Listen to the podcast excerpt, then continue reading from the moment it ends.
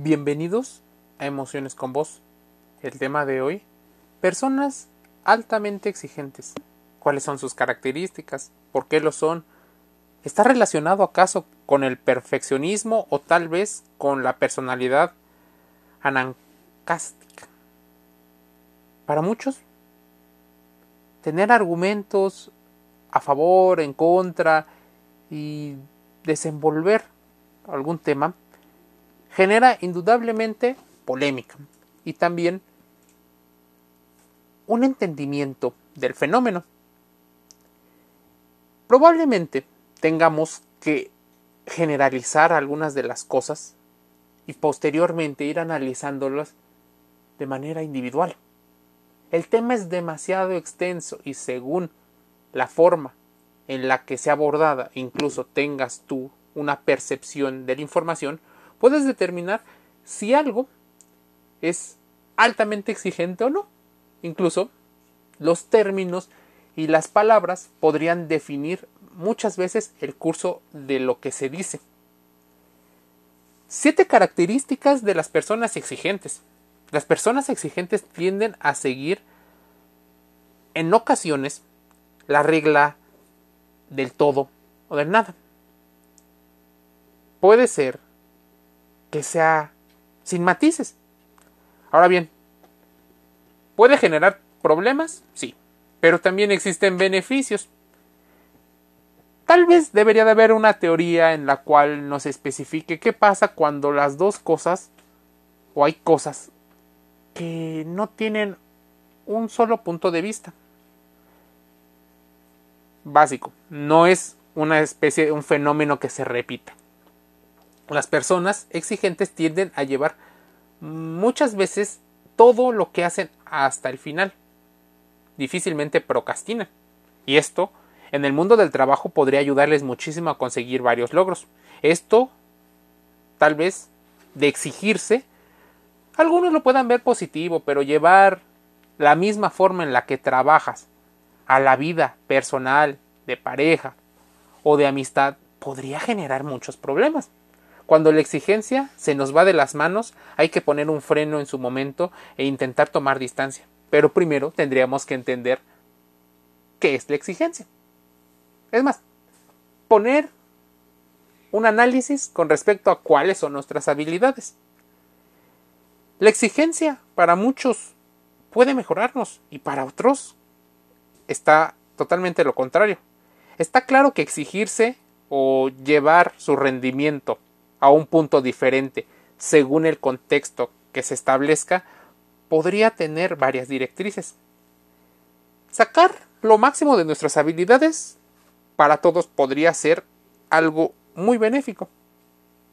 Pero, ¿qué pasa cuando la exigencia podría no mejorarnos? En esos casos, podría llegar insatisfacción constante, las personas altamente exigentes pueden funcionar en forma un poco lenta porque están constantemente perfeccionando y mejorando aquello que consideran. Podría ser que las personas exigentes sean críticos, pero hasta el punto de llegar a ser criticones o pasarse de crítica sin argumentos. Eso sería lo más peligroso. ¿Cómo ponerte un freno a ti mismo cuando estás obteniendo beneficios, cuando probablemente tienes todo a tu favor. Eso es difícil, ponerte un límite a ti mismo. Las personas críticos con ellos mismos también podrían encontrar serios problemas. Claro que tienen problemas con los demás. Podrían tener también problemas con ellos. Podría haber una exigencia en la cual exista expectativas muy altas. Eso porque no hemos medido o no lo hemos correlacionado con las habilidades que llegamos a tener. Tal vez por eso nos formemos objetivos incongruentes o ilógicos, plazos de tiempo inalcanzables o expectativas que no corresponden a la realidad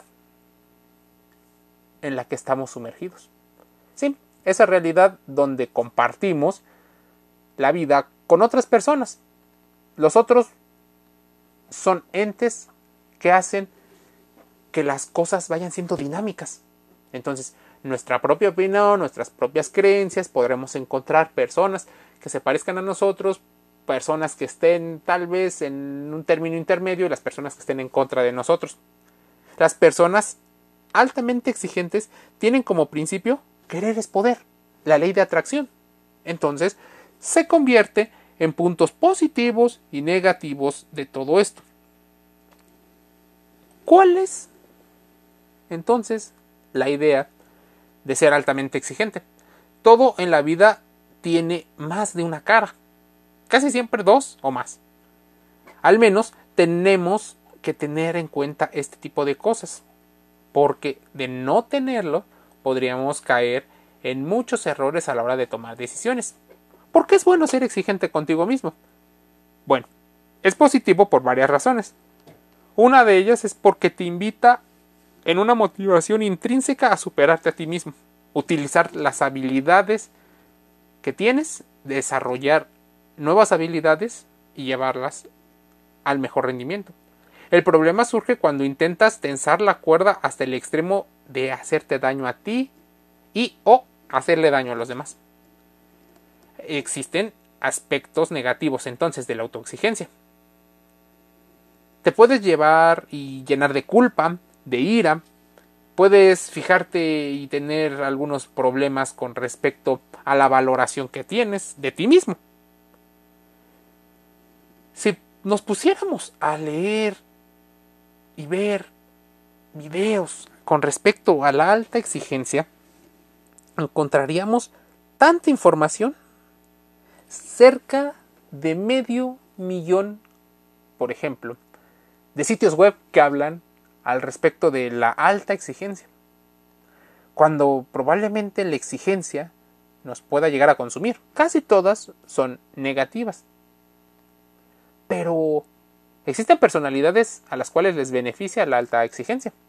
Una persona exigente busca permanentemente la mejora. Conseguirlo crea satisfacción. Y esto debería de haber un estudio sobre la química, que probablemente lo haya. Puede incluso meternos en un bucle tóxico o un bucle positivo. ¿Sí? ¿Eres muy exigente contigo mismo? ¿Gestionas bien la autocrítica? ¿Qué te parecen las opiniones de los demás? ¿Eres tolerante a la frustración o al no tener argumentos sólidos para establecer una conversación? ¿Cuántas veces en nuestro día a día hemos considerado que las personas altamente exigentes probablemente sean el extremo de las personas altamente sensibles? Es como si quisiéramos hacer dos bandos. El bueno y el malo, el guapo, el feo. En general tenemos un pensamiento dicotómico. Pero existen matices en las cuales podría haber cosas que coinciden. ¿Cómo te exiges a ti mismo? Y si cambiáramos la palabra exigencia por otro, ¿podría cambiar nuestra forma de ver las cosas? Porque el lenguaje y el sonido representan más que el lenguaje y el sonido. Tiene que ver por qué lo dices, cuándo lo dices, a qué horas lo dices. Las preguntas básicas, qué, cómo, cuándo y dónde, por qué. Entender todo esto nos lleva a pensar cómo todo esto puede modificar la forma en la que percibimos la realidad y esta realidad nos lleva a exigirnos o no algunas de las cosas.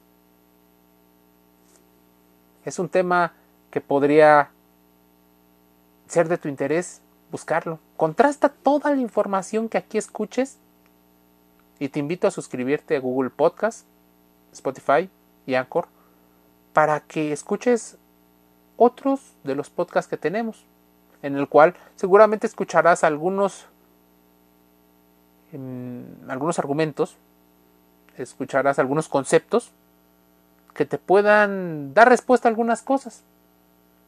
Y si lo quieres, utilízalo como un ejercicio para saber en qué podría estar de acuerdo, en qué podrías cambiar, cómo se adapta tu vida, en qué no estás de acuerdo.